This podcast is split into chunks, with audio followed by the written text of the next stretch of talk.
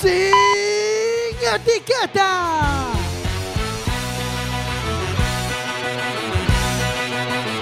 Cuac FM, tu radio comunitaria.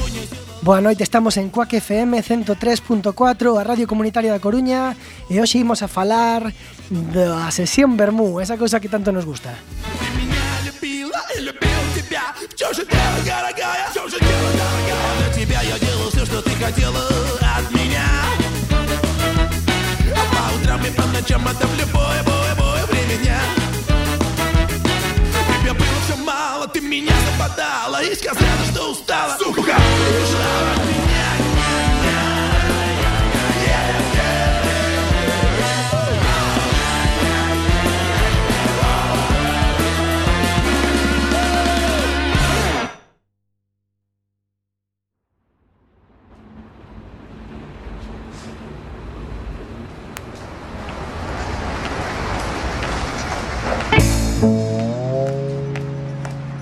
¿Dónde va Caraguapa?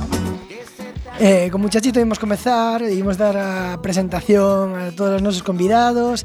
Hoxe temos uns convidados moi especiales, como diría Adri Que, por certo, non son Adri, Adri é o noso director.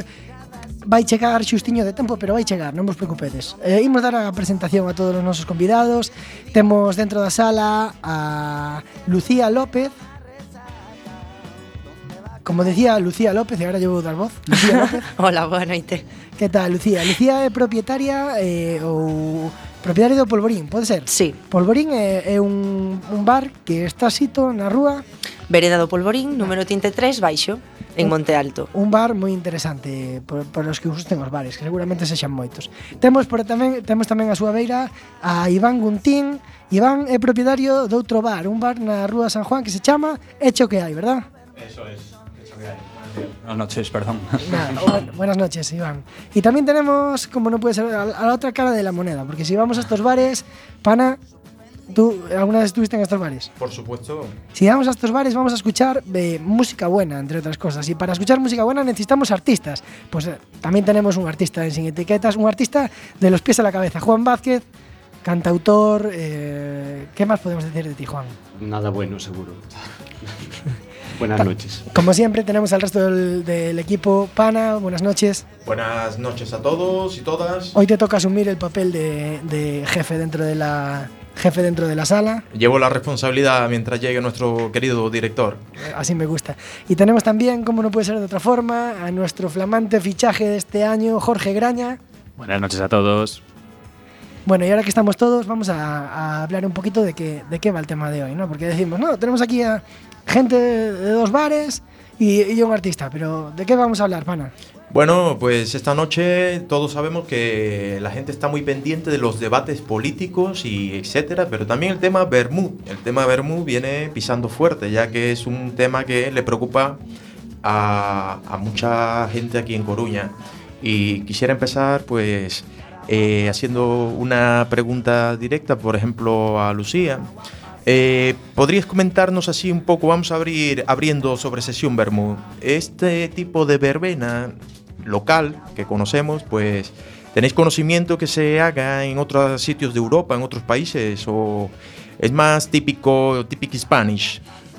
Eu penso que é máis típico de aquí da península que, que no resto de Europa, non? A Sesión Bermú existiu sempre e, bueno, estivo morta aí un tempo e agora está rexurdindo outra vez a través de determinados locais, como somos os que estamos aquí. Cuáles serían los componentes para una buena sesión vermú? Pois bo ambiente sobre todo e, bueno, pois querer escoitar música, sobre todo dos músicos e dos grupos da nosa cidade. Claro que sí. Eh, que opinas tú, Iván? Tú que ya, bueno, con el hecho que hai, ¿cuánto tiempo lleváis ya? Pues dos años y medio, más o menos. Dos años y medio, y en dos años y medio da tiempo para ver, pues, espectáculo, ¿no? Pues eh, hasta el día de hoy creo que llevamos todos los domingos de, desde hace dos años y medio para aquí con, con conciertos a, bueno, domingo tras domingo, vamos. Genial, genial. O sea que han pasado diferentes, bueno... Pasó muchísima gente por ahí tocando, la verdad De todas sí. las edades, más o menos. Es, yo creo que la clave es esa, que hay gente de todas las edades, eh, se lo pasan bien, niños, gente mayor y vamos, lo que decía, lo que decía Lucía, ante todo buen ambiente. Pero a ver, hablamos de sesión Bermú, ¿esto qué es? O sea, eh, eh, llegamos a un bar y hay un concierto, ¿de qué hora estamos hablando? Porque Bermú está asociado a una hora, ¿no? Sí, claro, a sesión Bermú está asociada, pois, bueno, nós, por exemplo, no Polvorín empezamos, facemos a sesión Bermú os sábados no lugar dos domingos e empezamos os concertos sobre as dúas da tarde. O sea que, bueno, poñemos que o concerto dura unha hora, unha hora e media, pois xa ves, rematará sobre as tres e media ou así, non? Na Rúa San Xoán Iván... En el caso de la calle San Juan, pues estamos hablando de, yo particularmente, sobre las 5 de la tarde, 5 a 7, también un par de horas como mucho. Y esto es un fenómeno que está creciendo últimamente, se podría decir, porque a cuestión de, de xuntarse a horas que non estamos acostumbrados para ir a tomar pois unha Coca-Cola, un viño ou que sexa, e escoitar esa música a deshora eh, está, está triunfando. Pues eh, particularmente en la calle San Juan, pues sí, pues yo creo que precisamente por eso, porque no había una demanda mm, los domingos para salir por ahí a tomar algo tranquilamente y bueno, pues apostamos por este formato y por ahora va funcionando, la verdad que sí. Claro, sí. sí. Os sábados na, na, no Polvorín tamén pasa o mesmo. Mm, tamén levamos sobre dous anos e medio, tres facendo a sesión Bermú, eh, realmente a xente é algo que reclama, reclama este tipo de actividades de interés, non só no fin de semana, senón tamén pola semana, non xa con outro tipo de cousas, monólogos, e eh, outro tipo de actividades que, bueno, pois pues que procuramos desenrolar para ofertarlles aos nosos clientes o que o que piden e o que demandan. Claro que sí, porque hay diferentes formas de salir. Ahí se puede salir tanto de noche como por el día, para los amantes del día, que pueden salir, quedar y hablar, conversar con, sus amistades. O sea que está muy bien lo de la sesión Bermú. Y, por ejemplo, para, para acotar más en concreto qué es la sesión Bermú con respecto a salir de día, eh, por ejemplo, el público, hablemos del público. ¿Qué, ¿Qué diferencias podemos percibir en el público que va a la sesión o la que sale de noche? Eh, esta os la contesto yo, si me permites. que es totalmente intergeneracional. Es decir, hay público de, de todas las edades. Niños pequeños que andan por allí jugando, escuchando la música que les encanta, hasta abuelos que son los que van con los niños, hay absolutamente de todo, cosa que por las noches no te encuentras. Y eh, esto es intergeneracional, eh, tenemos la, la, opinión de los propietarios. ¿Qué es para, para un músico local, Juan, como tú, eh, la sesión Bermú? ¿Qué supone? Supone una alegría muy grande en todos los sentidos. Siempre te lo pasas muy bien, es maravilloso poder contribuir al desarrollo cultural de la ciudad. Eh, es una forma de, de conseguir, pues nada, poquito dinero, pero un poquito dinero para tomarte luego unas cervecitas con los colegas, tranquilamente. Y para mí personalmente es lo que más me gusta. Aunque no toque yo, me gusta ir a, a escuchar otros grupos, a estar ahí, compartir con, con la gente que vas conociendo. Y eso. Y por ejemplo, con los niños notas algo más, algo más de interacción que con los adultos. Sí, los niños en las sesiones Bermú son casi los protagonistas en muchas ocasiones. En el caso del Polvorín, por ejemplo, hay una cantidad de niños que van allí que, se interesan por los instrumentos. Eh, con el tiempo ves que, el interés va más y que ahora esos niños que se interesaron un día por tocar el cajón ahora están yendo a clases de cajón. Eso es un orgullo también para, para todos, para los hosteleros, para los padres, para los músicos, para todos. Es maravilloso. Y luego hay otro, otro sector, que es el de la, la, gente más mayor, que a lo mejor no frecuenta salir de fiesta tanto, mm. y que de repente ve la sesión Bermú, pues mira, un domingo allá a las 12, y, y mira para adentro y entra, y, y ve lo que hay. Sí, Es que la Bermú realmente yo creo que está más instaurada en la mente de los mayores que de los jóvenes. Mm. Los mayores llevan toda la vida yendo de Bermú a tomar algo antes de ir a comer o después de comer. O después de ir a misa, es algo... O despois de ir a misa. sí, bueno, a, algo que non, que non fago eu, pero quero decir que é típico e además é, o domingo que se supón que é o día que se come en familia tamén é hmm. un, é un acto bastante de, de reunión, non? De, de atoparse pois, pues, ou coa familia ou co resto dos amigos que non podes con que non, cos que non podes compartir moito tempo durante a semana e o domingo pois tes esa sorte de, de poder tomar algo, non? Esas horas sí. que, non, que non son negativas. Domingo, domingo o sábado, cualquiera de los dos días son días de reunión, te juntas con toda la gente y te comes los callos, escuchas algo de música y te lo pasas muy bien. Y luego, por ejemplo, tenemos un tercer grupo que son los, los héroes. Yo los llamo los héroes. Los que, los que no perdonan el sábado por la noche y no perdonan el domingo al mediodía. Eso, eso existe también, esos hay que cuidarlos. Se cuidan solos, yo creo. Pero bueno, a rasgos generales, lo que la gente que suele acudir a la Bermú, si sale por la noche se va una hora a descansar. En general. Hay de todo, por supuesto, pero entonces, bueno, podemos aprender que primero que la sesión Bermud tiene un, un, componente diferente ya en cuanto a la gente que va. Mm. Y podemos pensar que a lo mejor que no causas tantos problemas en el, en el entorno, ¿no? Propio de la zona que se, se desarrolla. Por ejemplo, en el mobiliario urbano, ¿no? Pienso a lo mejor en destrozos. ¿Qué- ¿Cómo lo veis esto? Mm, hombre, yo creo que ya el, tipo de público que, acude a una sesión Bermú no tiene nada que ver, pues, pues eso, pues con la gente que, que sale por la noche, que como decía Juan hay de todo y hay gente que, bueno, pues sí, cierto que viene de, del sábado para el domingo, pero bueno, generalmente es, los problemas son, o sea, son, son contados, por lo menos en nuestro caso, nunca tuvimos un problema grave en este sentido. Entre outras cousas porque, bueno, eh, falo, por, falo polo polvorín e polo hecho que hai neste caso tamén que está aquí, eh, nós escollemos a nosa clientela, vale? Entón, eh, tamén temos confianza na, na xente desta cidade eu quero pensar que a xente que sae de noite tampouco saia a destrozar mobiliario urbano nin ali a la parda, vale? Polo menos non todo o mundo porque, bueno, eu saio pola noite e non son desa, dese claro, tipo de xente non? Obviamente eh, vosotros como propietario non estaría eh, en, en conformidade que alguén, que algún cliente salga e destroce o algo Non, para nada, de feito Seríais los primeros por, por en, en salir e... Por suposto, nós non consentimos no? este tipo de cousas nin dentro nin fora do noso local nin na nosa clientela dos Creo locais Creo que aí está la, clave de por qué va tan bien ahora mismo lo que es la sesión Bermud, tanto calle San Juan como sí, a Y sobre todo porque al fin y al cabo siempre gente, la, la misma gente, la gente de siempre y es la que más repite, es la que más, claro, porque que más respeta al final. En claro. proporción, la gente que acude suele ser de, de buen rollo, la, la mayoría. Sí, claro, por suposto, sí, sempre, de, sempre de boa onda. E o que non teña boa onda, pois con moi boa onda se lle invita a salir do local e nada máis pero claro. vamos, que para nada, o sea, realmente nós o que procuramos fomentar con isto, aparte de, de evidentemente sumar algo de caixa a, a, a, no noso bar, que realmente cada situación que estamos pasando hostelería é algo importante, independentemente deso que procuramos é facer barrio, crear veciñanza e que a xente teña un sitio onde poder estar a gusto ca súa xente e poder escoitar boa música, sempre partindo da, do bo rollo e da, da comunidade que somos, non? E que pretendemos crear. Eh, así tirando por, podese dicir case que a sesión vermuxa case mellor que os sábados ou aínda non? Para mí sí. Bajo mi punto de vista sí.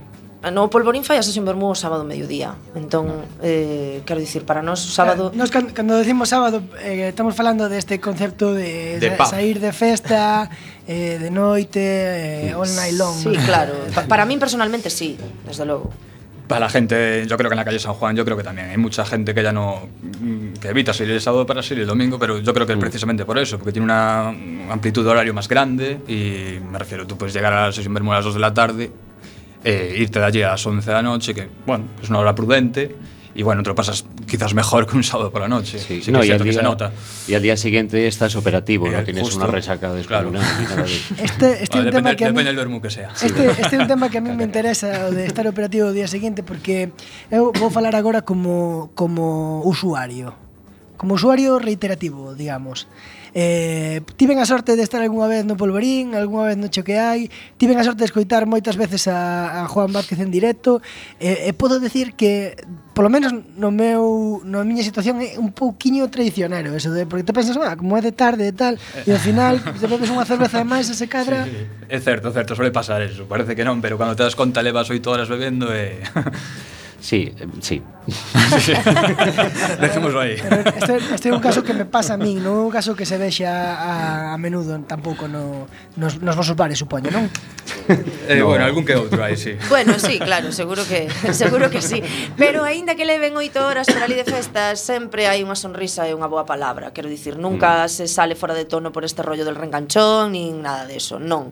E insisto porque, bueno, nós como propietarios non consentimos que esas cousas pasen nos nosos locais. E sempre que hai a Um, o máis mínimo despunte de algún tipo de actitude deste tipo, o cortamos enseguida.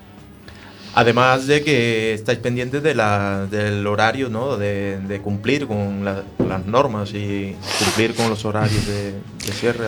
Eh, claro, yo particularmente, yo creo que todo el mundo con el horario de cierre siempre es bastante riguroso. Aunque la gente pida más, que Es- quiera... sí, pero bueno, claro, Obviamente. evidentemente la gente siempre va a querer más. Si no tienes un límite, pues te desbordas. Exacto. En este sentido, sí, yo por lo menos lo cumplo a rajatabla, sí. Bueno, muere prácticamente Santa Cristina, que era era uno de los sitios donde más gente asistía y nace prácticamente Sesión Bermú. Quiero, quiero englobar Sesión Bermú a, todos los, a todas las calles aledañas, pero también estoy viendo que hay Sesión Bermú en otras calles. Mm. ¿Sabéis de algunas otras calles, no? Sí, que, que están sí. funcionando, ¿no? Con este Eh, sistema. A ver, no, no sé decirte exactamente, pero sé que hay zonas en a Zapateira, en Os Castros, que sí que están haciendo os barriles, por ejemplo, en la zona del Fórum están haciendo sesión bermulla desde hace tiempo. Muy cerca de Entre Peñas también se nota movimiento. Por ahí hay alguno también, sí.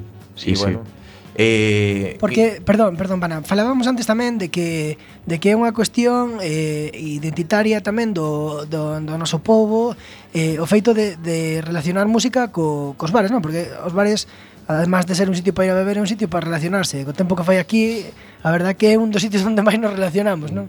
Eh, sigue presente a mellor esa, esa sensación de, de achegar a música a todo o mundo como antes, que eh, chegaba o veciño e collía o instrumento de aí, ou é un poquinho distinto a mellor? Decía. Eh, é un pouco distinto, sí, é un pouco distinto entre outras cousas porque, bueno, aquí entramos pois no tema este cultural, non? Eh, vamos a ver, evidentemente hai locais que teñen outro tipo de, de licencias, como son salas de concertos e demais, no que nós non queremos meter o fuciño nin facer competencia desleal, vale? Por horario xa non nos metemos na, no que o seu traballo, porque normalmente os concertos neste tipo de salas son ser eh, de tarde noite. Eh, e ademais, porque as salas de concerto poden contratar e pagar uns cachés a uns músicos e a unhas bandas que os locales como Polvorín e Choqueai e demais non podemos nin asumir nin temos espacio para meter a toda esa xente non? Eh, entón, por suposto que hai parte da cultura que non pode ser gratuita porque os artistas teñen, temos que vivir.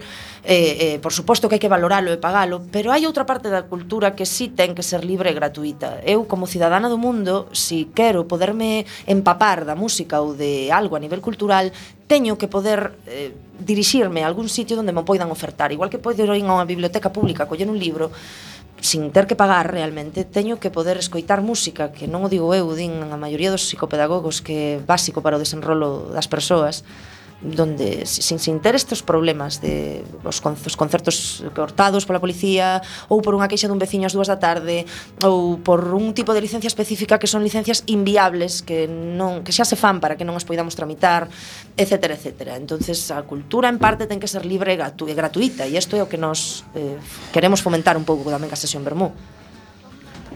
Por supuesto, entonces también hay algún otro tipo de problemática con respecto al tema de Sesión Bermú?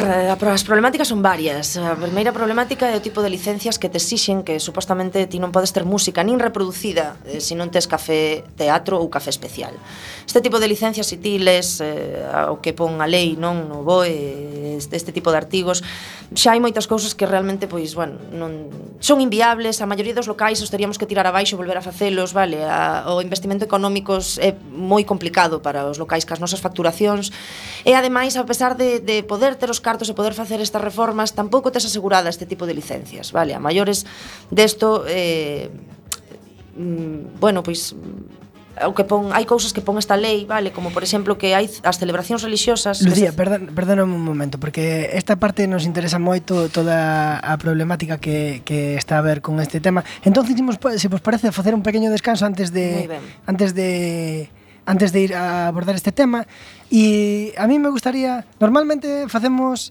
eh, escollemos música que teñe que ver con isto, non? Eh, hoxe temos un gran músico no estudio, eh, a, a mellor saca ganas para tocarnos algo en directo despois. Creo que a xente do Facebook está eh, que, de vece por, por oír algo. Non, non estou seguro, pero creo que sí, eh? Temos tamén uh, que decir que este sábado pasado foi a entrega dos Osquacks, uns premios que nos damos a, entre nós en Quack. Eh, no que o noso programa Sin Etiquetas tivo a, a honra de ser un programa con cero nominacións e queremos celebrar eso queremos celebrar eso con un tema dun grupo tamén coruñés que creo que agora xa non existe e que no seu primeiro CD eh, tiña unha canción que se chamaba Fracasados de antemano. Imos descansar con este tema, se vos parece. Eh, se vos parece e se atopo, claro. Pana, que, que che parece a ti este tema? Bueno, a mí me parecerá muy bien en el momento que la escuche, así que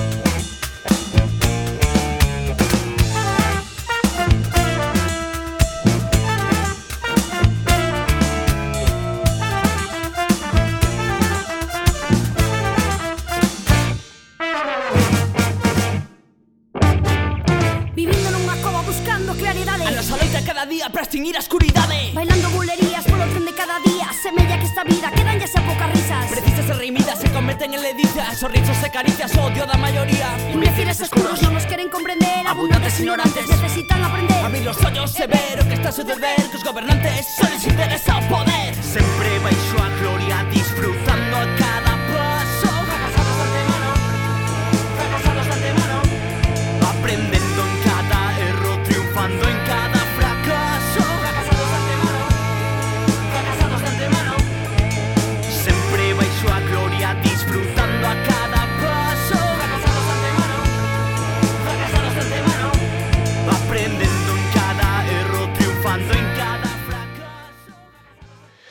Seguimos aquí na Centro 3.4 na, Estáiseme escoitando?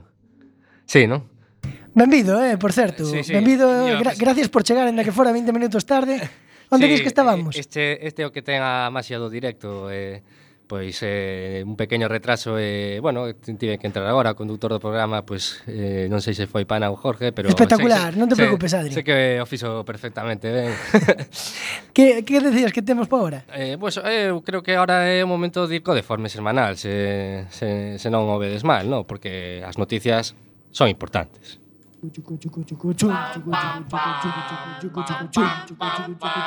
El deforme semanal.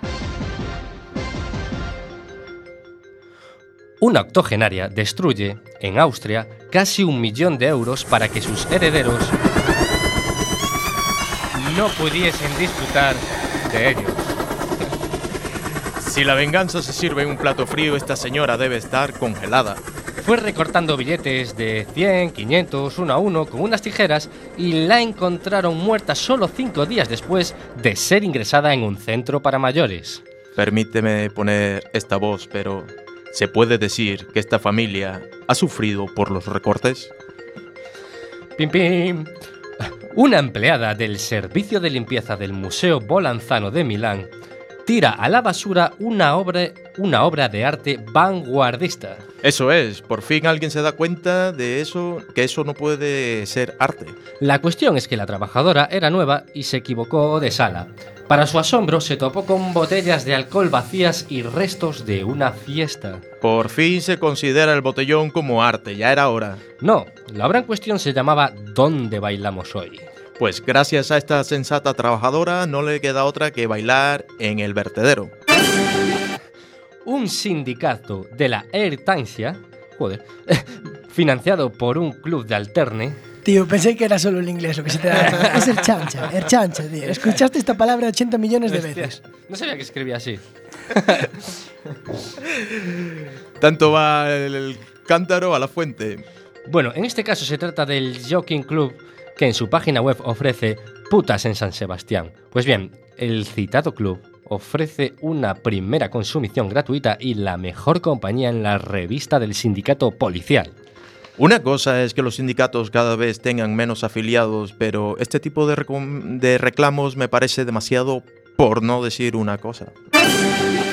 Un tribunal turco determinará si comparar al presidente Erdogan con Gollum es, es delito. Madre mía, sorpréndeme.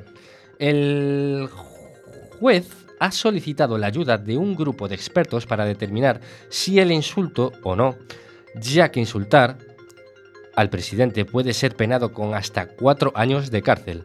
A ver, A ver, posiblemente le baje dos puntos de carisma, pero por otra parte subiría tres o cuatro puntos de sigilio. el abogado defensor se basa en que la figura de Gollum está en una continua lucha entre el bien y el mal. No es malo en sí, y está percibido como una víctima por la sociedad. Claro que sí, el verdadero valor no está en quitar una vida, sino en saber cuándo perdonarla.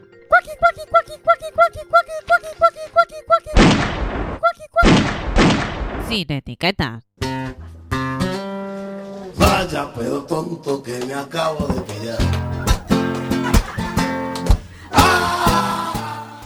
Bueno, este é unha pequena homenaxe que me dou a, mí, a, a min mesmo porque Tom Trovador é un dos meus preferidos do ambiente da, do ambiente de guitarreo eh, barístico ou como se chame, podería ser tranquilamente un dos nosos músicos da, da sesión Bermú, verdad, Lucía? Sí, perfectamente.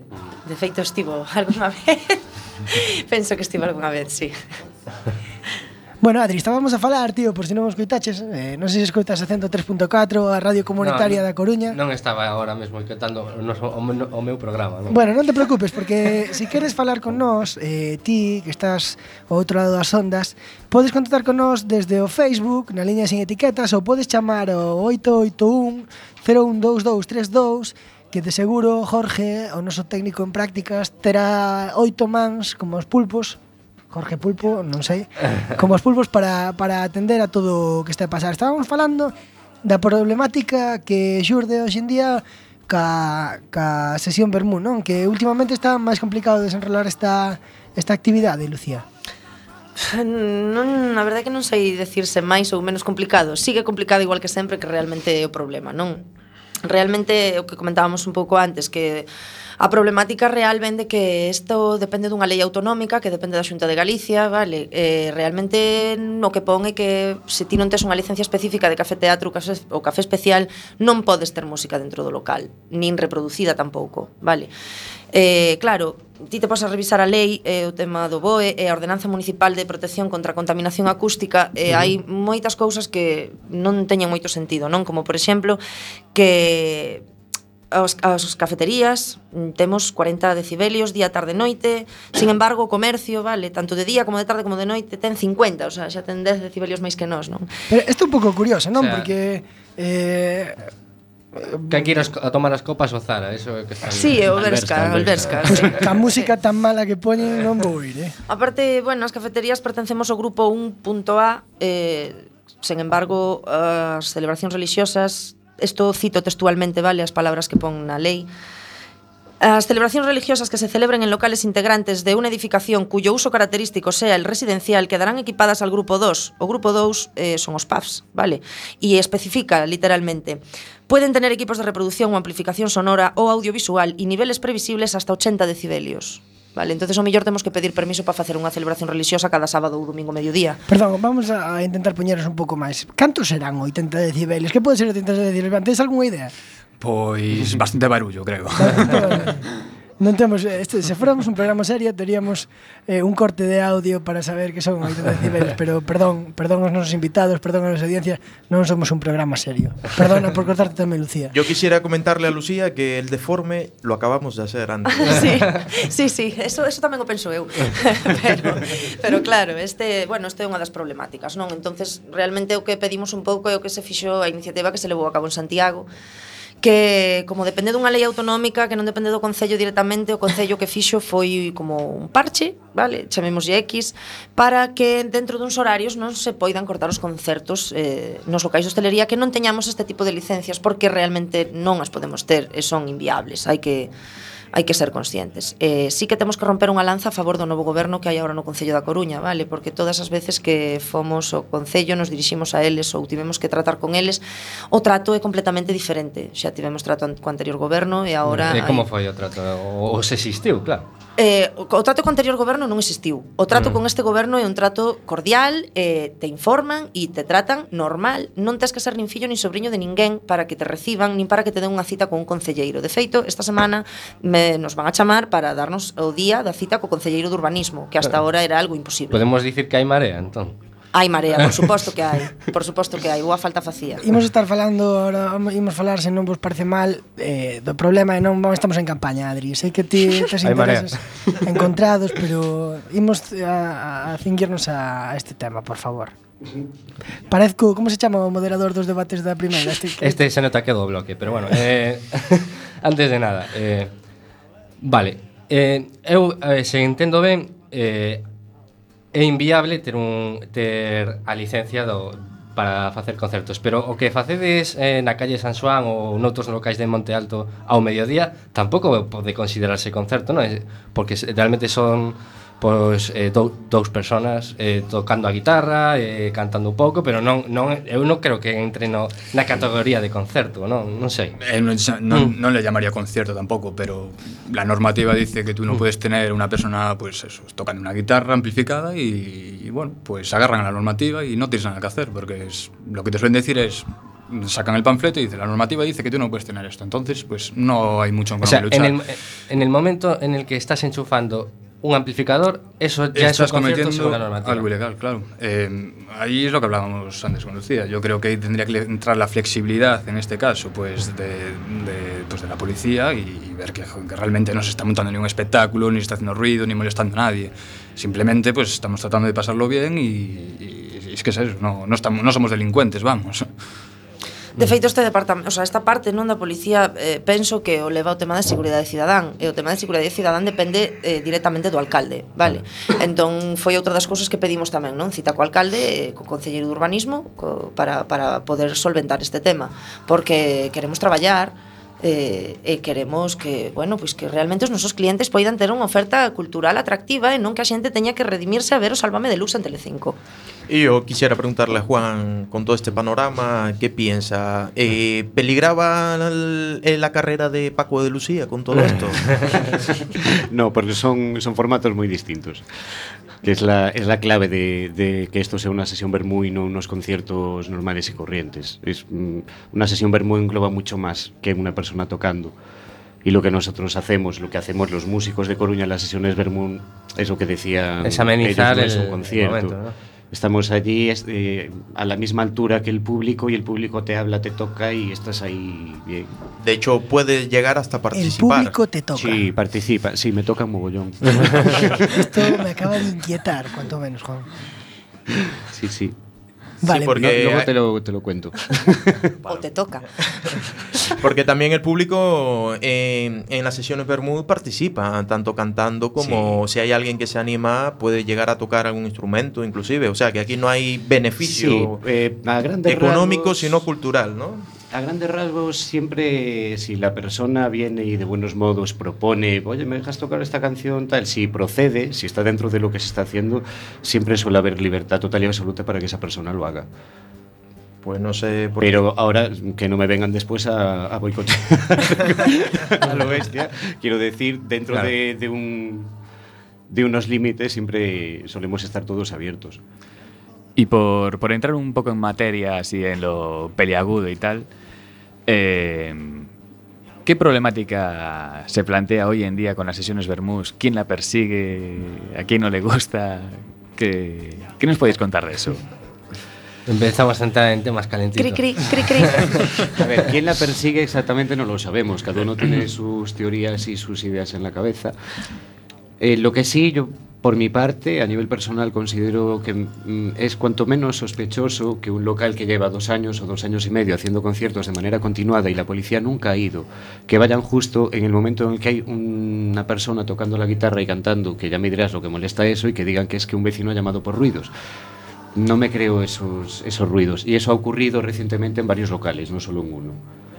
Sí, por exemplo, no caso do Polvorín, eh, a última vez que veu a policía alegou que, bueno, que chamaron un veciño por tema de ruido, molestia, Cousa que, sinceramente, dende o Polvorín nos parece un pouco complicado porque a maioría dos veciños están participando na nosa sesión vermú cos seus fillos, seus netos, familias e demais. E para isto non, a, non ten que haber unha denuncia, non vos presentan ningún papel dunha denuncia, como que non é nada oficial, digamos, non? non é... A denuncia para multarte, así que millor que non traigan denuncia, porque a multa vai de 3.000 a 12.000 euros.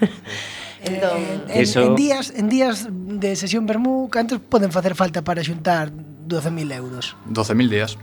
Exactamente, o sea, que eso é impensable que, en fin, non vou a falar da facturación exaltada do meu local, pero sabes que me dá la risa solo co que mo digas, sabes? Antes mencionaste vecinos, por ejemplo, la relación con los vecinos de, de la zona onde tenéis el, eh, el local, que tal, que tal es?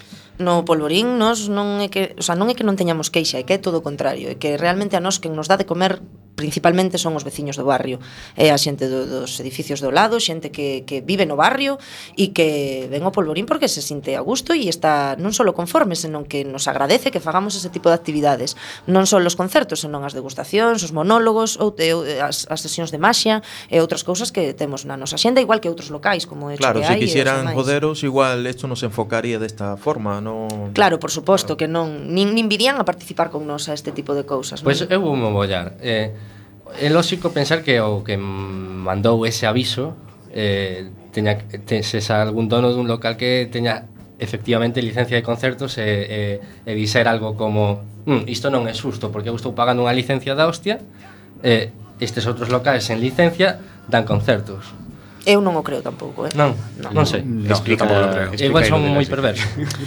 eh, a ver, Vamos a ver, para que un local tenga esa licencia es un local que ya de entrada tiene un horario diferente, es decir, no Claro. podría abrir en la hora en la que se hacen las sesiones Bermú. Eh, con lo cual todo esto que mm, estamos aquí porque estamos con una iniciativa para, para bueno para que se legalice un poco el tema digamos no estamos haciendo competencia en ningún momento a ninguno de esos locales. El formato que se lleva a esos locales siempre va a ser un formato más pequeño, el aforo es menor, mm, no es, claro. eh, no, no, es, es otro horario. No creo que a nadie le fastidie que estemos haciendo sesiones vermú, no. Mm, a nadie que tenga una sala de conciertos grande de ocio nocturno. Non, e que aparte, por exemplo, o sea, mm, poño, poño cousas en riba da mesa. Eu, para informarme do que pasou en Santiago e de como fixeron en Santiago este tipo de cousas, falei co, co, co dono da sala Mardi Gras. Eh, foi el Eh, quen me informou e quen me facilitou o seu número de teléfono para ofrecernos eh, o, as, os coñecementos que el ten, así que dubido, dubido bastante que bueno, sexa ese. Este, este caso ya está en conocimiento, ¿no? Y ¿qué, qué opinan los demás locales de la ciudad? ¿Tenéis algún apoyo, ¿no? O hay unión de parte de los demás comerciantes, Pues- colegas vuestros? Pues hace poco nos reunimos, bueno, hicimos un grupo para ponernos todos en contacto y la verdad que digamos que casi todos los bares de, de Monte Alto pues evidentemente nos apoyan, vamos a intentar hacer una plataforma para, para intentar reunirnos con, pues eso, con, con el concello y intentar llegar a una solución, pero, pero sí que es cierto que, que hay muchísimos locales que, que se están sumando a la iniciativa y yo creo que es bueno al fin y al cabo porque la unión hace la fuerza al final eh, y es- no es una guerra de uno, esto es una guerra de todos. Ve- ¿Tenéis buena perspectiva de que se podrá llegar a un acuerdo? Mm, Personalmente creo que sí, por lo que decía Sí, Lucía sí, antes. sí. Yo creo que si hay que hacer algo, ahora es el momento. eh, A ver, tiene- a ver es, es evidente que, que es una demanda activa de la población, ¿no? Sí. por Yo no, supuesto. no creo que, y menos en, en época ele- electoral, ningún ningún poder vaya a meter mano en eso, ¿no? Tendría que ser una injusticia flagrante, porque es una demanda ahora a, activa de parte de la población, ¿no nos parece? Sí. Bueno, sí, é unha demanda activa, pero bueno, eh hai moitas máis demandas activas por parte da población e vivimos neste país, hai que ser realistas. Pero, bueno, sí que temos unha actitude positiva hacia isto porque ahora é un momento de cambio e porque, bueno, penso que cada vez a, a sociedade está máis concienciada de determinadas cousas, sobre todo a nivel social, e, e bueno, a, dentro desta iniciativa estamos hai, hai follas para recoller sinaturas e poder presentar no Concello cando nos reunamos co Concelleiro de Urbanismo. Eh, están en locais como, bueno, Polvorín, Echoqueai, El Lama, eh, Pepa Loba, Cachivache, O Poleiro, Furancho, Alfaiate, Café Talate, etc. etcétera. Esas son as alternativas legales máis pasivas que hai, pero tenéis algunas otras en mente en caso de que esto no se solucione? Mm. Quemar contenedores ou cosas Claro, que cousas realmente para, para intentar paliar isto dun xeito legal entre comillas, vale, de, de, temos que tratar co concello, o concello claro. tennos que atender e, e, e temos que intentar solucionar isto en, en unha boa coherencia entre todos, que os, que deixen de perxudicar a hostelería, porque bueno, hoxe é o tema da sesión Bormú, pero que os hosteleiros estamos amargaos con impostos, terrazas, tasas, etcétera, etcétera. Entonces que deixen de amargarnos un pouco a existencia, que nos deixen traballar e, e que no, e que colaboren con nós para que haxa cousas que sean factibles, como por exemplo o tema da sesión Bermú e demais. Sí, yo quería eh, Sí, una, una cosa que no se nos olvide, que a ver, nosotros no damos abarcado todo lo que quisiésemos abarcar, ¿no? Esas hojas que hay de firmas las hemos repartido por los bares alrededor de donde frecuentamos, pero invitamos a todos los hosteleros que estén interesados en participar de la iniciativa a pasarse o por el polvorín o por el hecho que hay y se les facilita unas hojas, se le- si quieren dejar su número de teléfono se les mete en el grupo de WhatsApp para informarles constantemente de todo lo que se vaya haciendo. Y, y, nada más tengo que decir. Ya está no, dicho. Tienen, no tienen que ser hosteleros, ni mucho menos. No, ser claro. gente de bueno, a pie, sí, clientes, músicos, músicos. Eh, demais, vale. Mm. Eh, eh, así. Ah, más vendo... No, yo lo decía para que nadie se sienta desplazado. Incluso, incluso, incluso clientes que no están de acuerdo con todo este, mm. con todo este tema. Sí, de estamos, clientes estamos, está viendo mucho apoyo, muy bueno. Temos moitas propostas, por exemplo, mm. os cartéis cos que estamos sacando as fotos eh, para colgar no Facebook das páxinas dos diferentes bares, os fixo un cliente que ven ao Polvorín, que mm. se dedica a facer vinilos. Jano, moitas gracias. Sí, gracias. Eh, eh, bueno, pois a verdade é que se están involucrando moito cando, bueno, pois non tiñan por que facelo, non? E si que o están facendo, bueno, pois porque creen na nosa iniciativa. Mm. Pois outro outro artista, para facer outro pequeno descanso antes do, do remate, outro artista que podería estar tamén nestas sesións Bermú, eh, o, o youtubero por excelencia do hoxendía, Juanito Macande, A ver que si vos gusta este tema. Música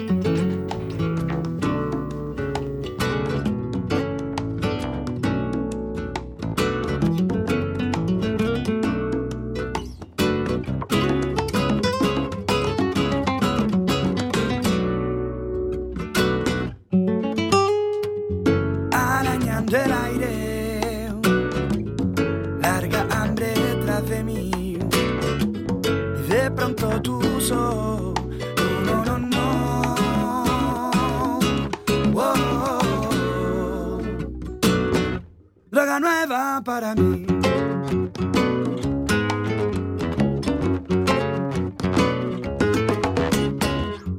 Jugando a lo malo y tantas noches sin dormir y un cielo dorado. No, no, no. Oh, Yo lo pinto para ti y una casa para querernos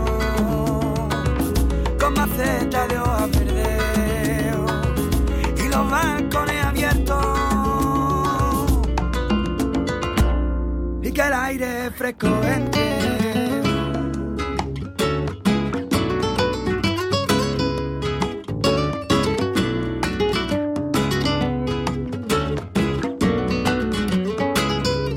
Pensar en tu boca, echarte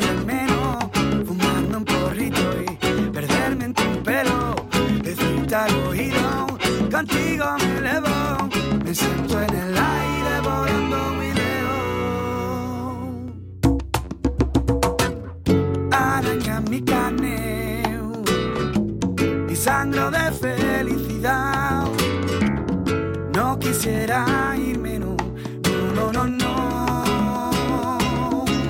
Oh, oh, oh. Que yo contigo respirar. Seguimos na 103.4, a Radio Comunitaria da Coruña, Cuac FM eh, Seguimos falando ca xente da sesión Bermú ca, Con Lucía do Polvorín, con Iván de, Cho, de hai, Con Juan Vázquez, músico e artista en general E ahora creo que temos unha pregunta que ten aquí no tintero Jorge Algo que che interese, Jorge? Eh, unha, unha cuestión importante creo que é Que é cultura? Que é cultura e que é ocio? Eh, mm. nos aquí creo que é importante que delimitemos eso creo que levamos xa unha hora explicando por que non é solamente salir de festa, non? E logo, pois, poñer esa fronteira e deixar claro que isto é, ten algo de cultural.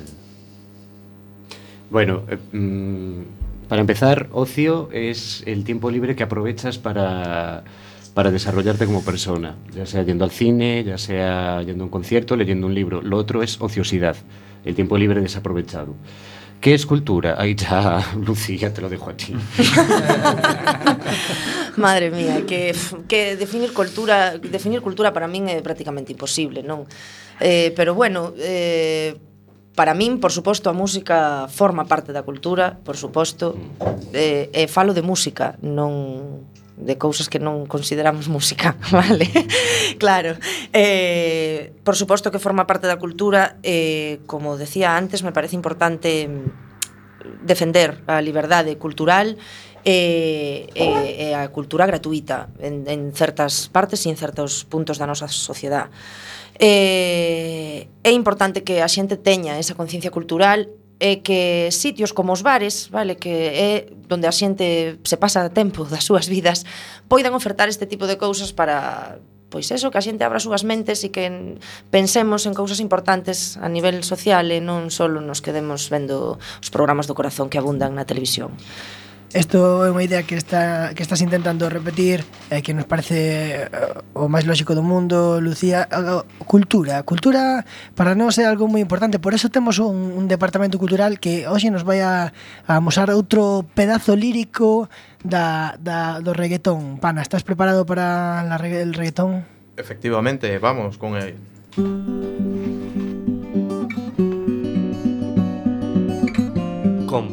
El verbo florece sobre el bombo y caja.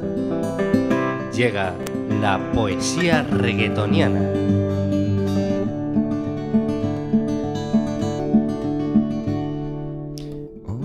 En esta noche vamos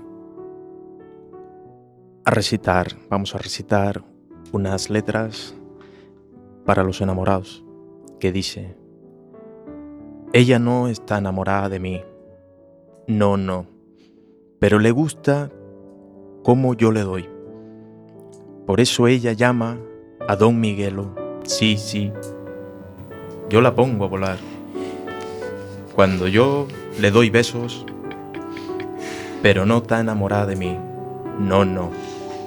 Casi siempre me llama a las 3 de la mañana. Dice que soy su pana.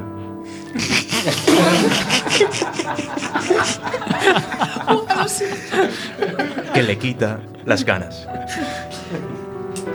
Increíble, pana. eh, otro pedazo vivo de la lírica del reggaetón compartido en extremo directo para los amigos de la COAC. Hoy, pana, sé que te gusta hacer dos. Vamos un poco justito de tiempos, pero creo que para esto siempre hay un hueco, para la cultura, como decía Lucía. Por favor, pana. Creo que sí, aprovechando esta noche de diciembre calurosa, vamos a escuchar esto. Hoy te tengo que decir que el amor en ti encontré, que eres tú la mujer que me hace feliz, me cura el dolor, mi otra mitad. Es una adicción y yo quiero más. Vivo en la luna por ti, vuelo sin alas por ti. No hay quien me quite esta nota que estoy sintiendo por ti. Vivo en la luna por ti, siento mil cosas por ti.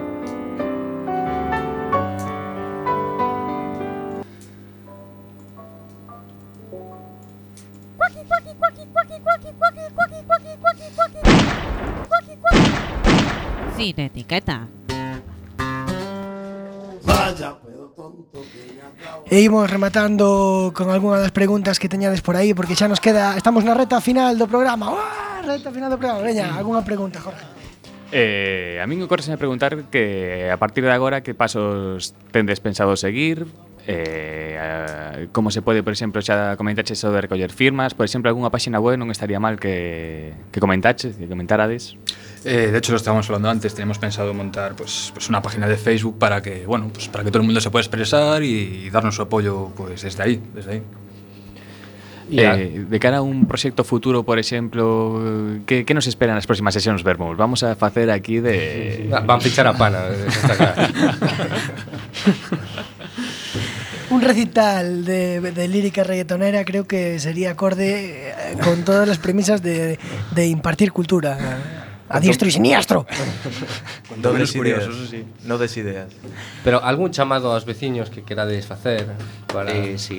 Sí, eh, nos lle pedimos o, si realmente a problemática ven de algún veciño que lle molesta o ruido ou calquera deste tipo de cousas, lle propoñemos que baixe a falar con nós o local antes de chamar a policía, porque, bueno, somos personas razonables e coherentes que non queremos molestar a ninguén, que o que queremos é traballar e ter un bo ambiente no noso local. Entón, pedimos aos veciños que teñan esa comprensión e en caso de que sexa unha molestia, que veñan a falar con nós e intentaremos chegar a, unha, a un acordo e unha coherencia entre todos verbas de acordo, verbas de, de facer barrio, verbas de dinamización, como decía tamén Lucía antes. E agora temos a sorte en riguroso directo, eh, en Coac FM, a radio directo, a radio comunitaria, a radio da xente. Temos a sorte de te, traer un anaco da sesión Bermú eh, directamente a, a, hasta o estudio José Couso. Adri, temos música en directo, que che parece? Pareceme señal, imos aquí eh, escoitar a... a... Imos escoitar a Juan, a Juan Vázquez, que, que nos vas cantar, Juan? Eh, pues es, eh, es de las mejores preguntas que habéis hecho hoy. Bueno, nos va a cantar. voy a cantar un trocito de una canción portuguesa que me gusta mucho, una canción tradicional, se llama O Altiño, E isto poderíamos escoitar tamén nun, nun día de sesión Bermú, por exemplo, no Polvorín, non? por ejemplo. Sí. Veña, adiante, Juan, gracias.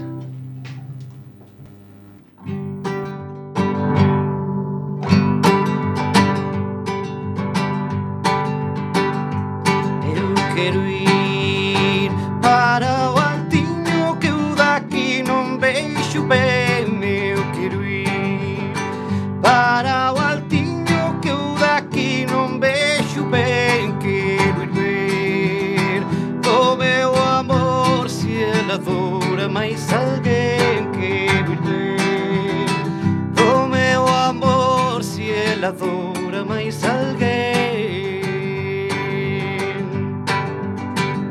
Si el adora máis alguén Si el me ama mis vociños Si el adora máis alguén Si el me ama mis vociños Eu quero ir para o altiño que eu daqui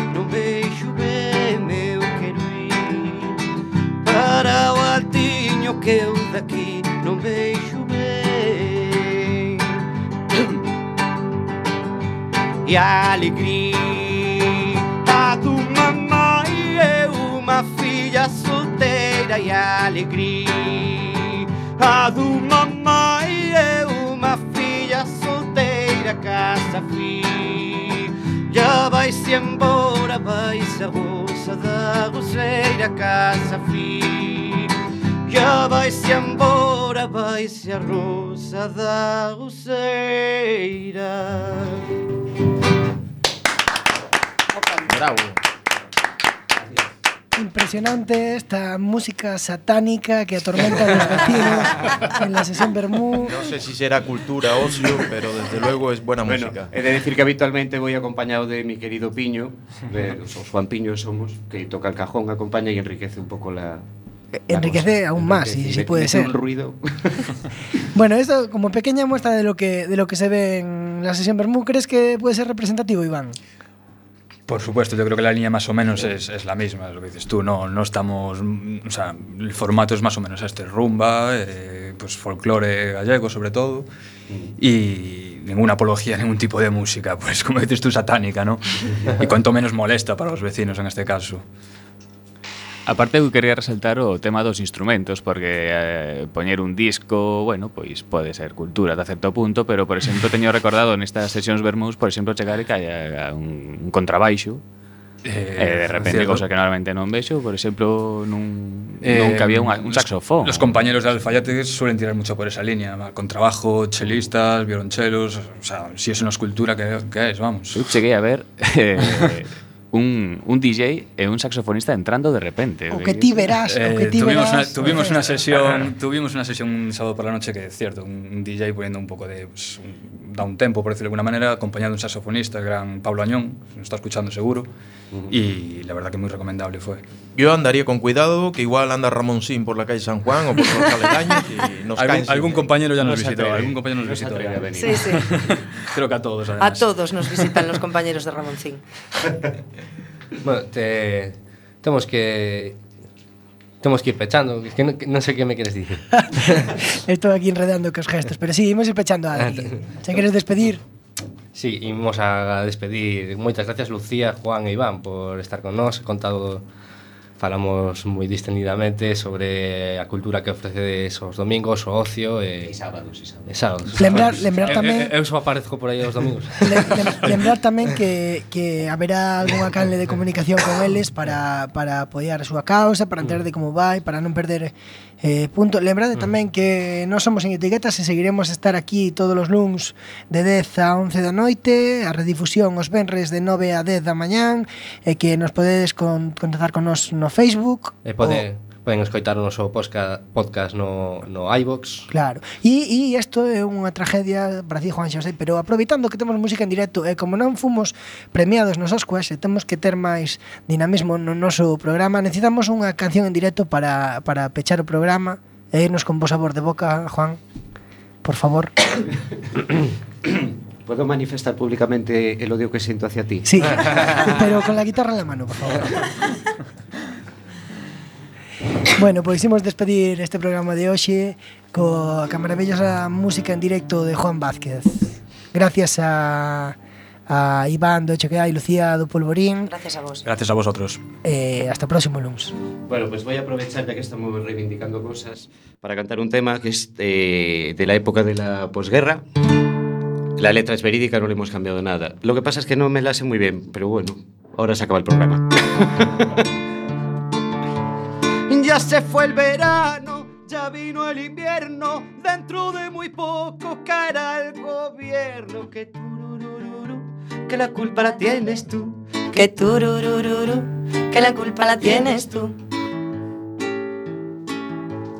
Todos los ministros se irán al destierro y Francisco Franco delante de ellos. Que tururururu, que la culpa la tienes tú. Que tururururu, que la culpa la tienes tú.